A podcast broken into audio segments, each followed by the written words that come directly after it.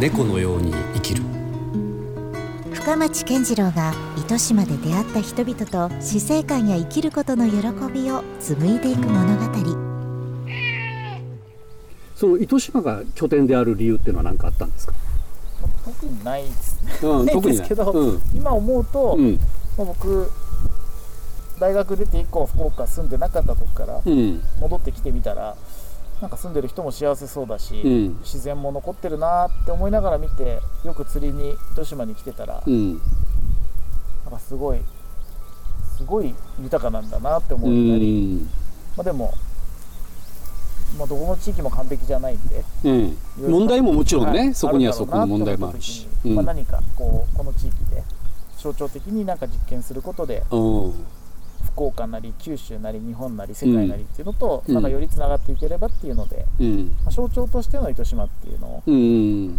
なんとなくこう自然豊かだからっていうので選んだのかもしれないなと。うん。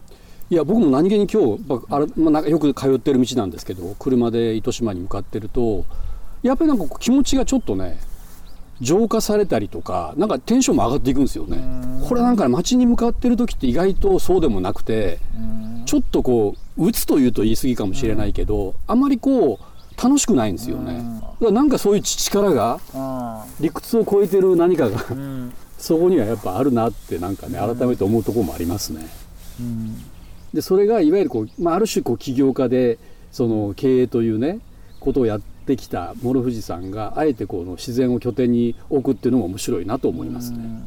うん、そもそもこう人がたくさんいるところでビジネスって生まれたりもするじゃないですか。うですね。もこちらはどちらかというと、まあ、田舎はどこでもそうでしょうけど過疎の問題があったり、まあ、人があまりこうたくさんいないからこそ、まあ、ちょっと豊かに思えるところもあるんですけど、うん。そのあたりはどうなんですかね？結果的にコロナとかいろんなものもあってあんまり都会である必要が徐々になくなってるんですかうね、ん。わかんないですけど。うん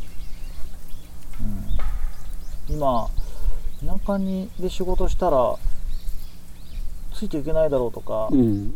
何か困ることがあるかっていう時にあんまりネットがつながってなければとかうん。はちょっとあるなと思うんですけど、うん。あんまり物理的な距離っていうのがそんなに意味がなくなってきてる感じはちょっとありますよね。そうなんでしょこのうね2023年前後というか、まあコロナも下手っていうのもあるかもしれないですけど。でその自然がある方がまあ癒されるんでしょうね。うん。うん。ないよりは。うん。それが自然な形なんで。確かに。でもそれこそその9代先だったり300年というスパンを考えた時に、あれですよね。やっぱその会社経営という観点から言ってもなんか今までこうじゃあ過去を遡った時に300年以上続いてる企業とかうん。会社っていうのはやっぱりどっかで人の役に立ってるうん。からこそ残ってる感じも確かにありますよね。そうですね。自分たちの営利だけを追求してたらきっと多う分ん。そんなに持続可能じゃなかったのかなとも思うし。なんかもう動機がむっちゃ金稼ぐとか、うん。めっちゃ俺だけって言っても結果的にうん。そういう会社であってもなんか地域を支えてることになってたり、うん、きあそう雇用を創出してたりとかね。だんだんその視座がこうもう自分じゃないとうん。この街を救えないみたいうにんなってたりするでしょうね、うん。続いてる。結果として続続くような会社は。うん。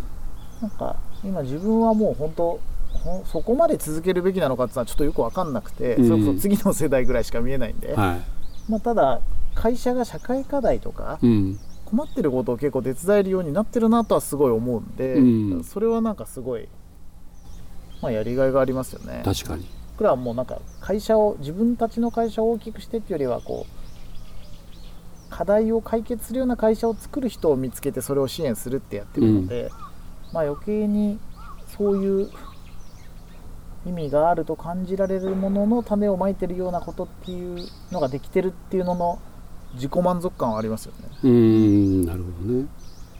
なんかあのいわゆるウンソンと別にまあ、うあの諸藤さんがうん会社としてはリープラの一つのこうウェイという話が出ましたけど、あの社会と競争する熟達、共に作る熟達というキーワードもありましたけど、まあやはりこうそれが必ずしもその会社だけではないうん。いわゆる非営利なところでもうん。それは機能するといううん。ことなのかなむしろ。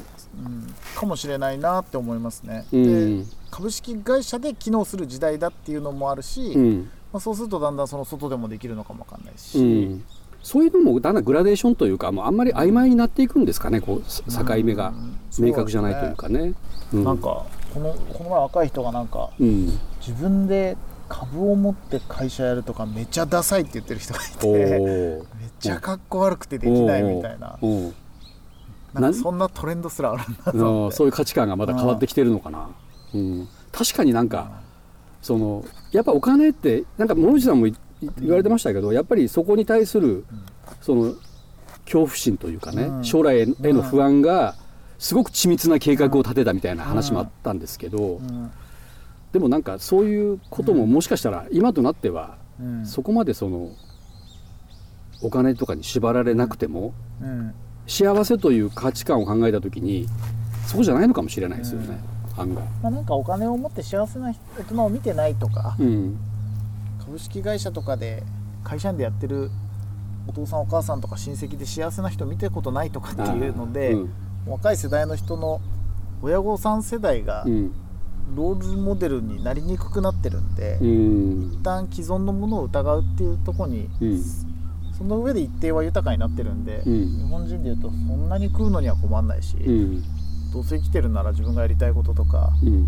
意味のあることとか、うん地に足のついたことやりたいとかっていうふうにうん。そういう観点では成熟してってるのかわかんないですうね。ん。猫のように生きる